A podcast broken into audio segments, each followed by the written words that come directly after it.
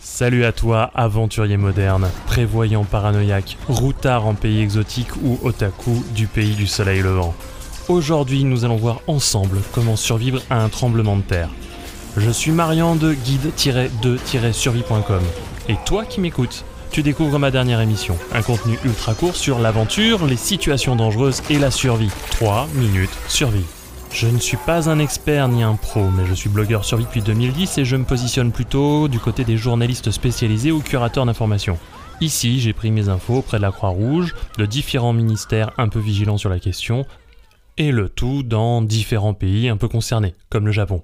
Allez, on commence. J'ai besoin de toute ton attention. Est-ce que tu m'écoutes bien? Deux géologues américains prédisent une forte augmentation des, tremblements de terre en 2018, avec une vingtaine de tremblements de terre supérieurs à 7 sur l'échelle de Richter par exemple. Rien ne prouve que c'est la réalité et tu n'écoutes peut-être pas cet article en 2018, mais les informations qui suivent seront sans doute utiles à certains. Alors voici mes consignes en cas de tremblement de terre. Alors, ces consignes sont à relativiser en fonction de la dangerosité de la zone géographique dans laquelle tu vis. Si par exemple tu es au Japon, il n'est pas inutile de répéter plusieurs fois ces gestes pour pouvoir les intégrer correctement en cas d'urgence pour prévenir au maximum les dégâts. C'est une situation où les chutes d'objets et de meubles font pas mal de blessés. Donc l'ambassade de France au Japon recommande par exemple d'éviter si possible de mettre des meubles dans votre chambre, des meubles hauts, de dormir euh, au deuxième étage ou encore plus haut, de fixer les meubles au mur avec des attaches métalliques et de ne rien mettre, rien entreposer sur les armoires. Enfin, c'est un peu logique. Il faudrait aussi fixer les télévisions, fixer son ordinateur sur des meubles à roulettes. Et oui. Et puis, il n'est pas inutile de sécuriser les portes des placards pour éviter les chutes d'objets ou de vaisselle. Les éléments à fixer les plus solidement sont tout ce qui est glace et cadre. Les bris de verre causent énormément de blessures en cas d'accident. Sinon, l'idéal est d'avoir un plan, savoir comment retrouver ses proches en cas de problème. Les réseaux téléphoniques vont être surchargés, donc c'est mieux si tout le monde sait ce qu'il a à faire. En particulier en France, il faut savoir que les enfants sont pris en charge par l'école, par exemple. Il est aussi important de prendre connaissance des zones d'évacuation si on est dans un secteur à risque, les écoles, j'en ai parlé tout à l'heure, ou les gymnases à proximité. Et puis, beaucoup de gens s'assurent d'avoir un kit de survie bien alimenté pour pouvoir vraiment aider. Alors ça sera sous la forme d'un bob, un bob, c'est un sac d'évacuation pour partir ou d'un kit de survie domestique.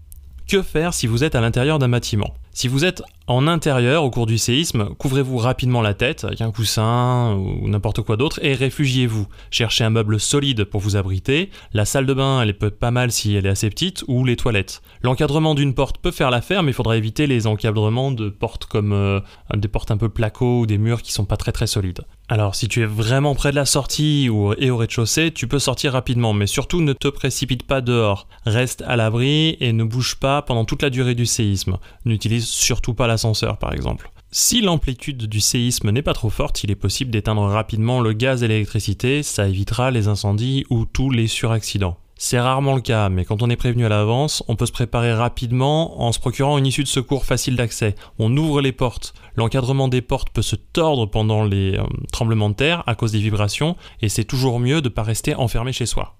Autre cas à l'intérieur, au bureau. Alors là, généralement, des responsables ont déjà été désignés pour prendre les situations en main mais c'est mieux d'avoir repéré auparavant les lieux d'évacuation, les sorties de secours et de savoir comment procéder. Dans les immeubles récents, ce sont les parties les plus sécurisées de la structure. Je parle bien des sorties de secours ou euh, des escaliers d'évacuation. De la même manière, dans un magasin, au cinéma ou au restaurant, c'est toujours intéressant de repérer les sorties de secours, de rester calme, d'écouter les instructions quand il y en a, quand elles sont données par le personnel. Autre possibilité, située sous terre. Alors, au cours de mes recherches, j'ai appris à ma grande surprise qu'en fait, il ne vaut mieux pas se précipiter dehors. En fait, on est sous terre, un peu plus en sécurité qu'à l'extérieur. J'imagine que les consignes générales restent cependant les mêmes, se mettre à l'abri le plus rapidement possible, se protéger la tête et attendre que ça passe de manière la manière la plus safe possible. Oui mais alors, Qu'est-ce qui se passe quand on est à l'extérieur? Eh bien, le principal danger, euh, c'est la chute d'objets. Les bris de verre, les enseignes, les parpaings, les immeubles, les avions... Non, pas les avions. J'ajouterais qu'on évite absolument tout ce qui représente un risque électrique. Les fils électriques euh, peuvent générer des arcs électriques qui frappent à distance. Si vous êtes en voiture, arrêtez votre véhicule sur la voie de droite, mettez votre ceinture de sécurité et ne sortez pas. On évite généralement les ponts, dessus ou dessous, les passages, ou sous les viaducs, ou les rues bordées d'immeubles qui sont susceptibles de s'effondrer. Alors un autre truc important avec les tremblements de terre, c'est savoir ce qui se passe après. Parce que juste après un tremblement de terre, il faut déjà se préparer aux répliques. Et oui, un tremblement de terre peut en cacher un autre, comme on dit. Lorsque vous sentez qu'une réplique approche, abritez-vous à nouveau, couvrez-vous et agrippez-vous. À la fin du tremblement de terre, ou entre deux répliques, sortez dans un premier temps à l'abri, loin des immeubles et des objets qui pourraient chuter. C'est un rappel. Ensuite, si vous, devez rentrer chez vous, vérifiez que votre maison n'a pas subi de dommages structurels et si elle présente d'autres dangers. Si la maison n'est pas safe, n'y rentrez pas. Prévenez également si possible tout risque d'incendie. Ils sont la principale cause de décès en cas de tremblement de terre. Alors pour ça, on coupe l'électricité, on coupe le gaz. Et puis on aide si on peut. Fuyez rapidement les bords de mer. Attention au tsunami. Les rats de marée succèdent. Restez en alerte jusqu'à la levée complète des consignes de sécurité. Gardez votre calme face au stress et à l'agressivité potentielle ambiante, méfiez-vous des rumeurs et privilégiez les, sources d'informations fiables, comme celle de la radio. Allez spontanément proposer de l'aide à ses voisins, assurez-vous qu'ils sont en sécurité, n'oubliez pas les personnes âgées et les personnes handicapées. En voiture, préférez ne pas prendre les grands axes de circulation qui sont probablement réservés aux secouristes et aux services d'aide. Si vous devez vous déplacer, évacuez à pied en emportant que le strict nécessaire pour ne pas bloquer les pompiers. Je suis conscient que ça fait beaucoup d'instructions. Alors, en résumé.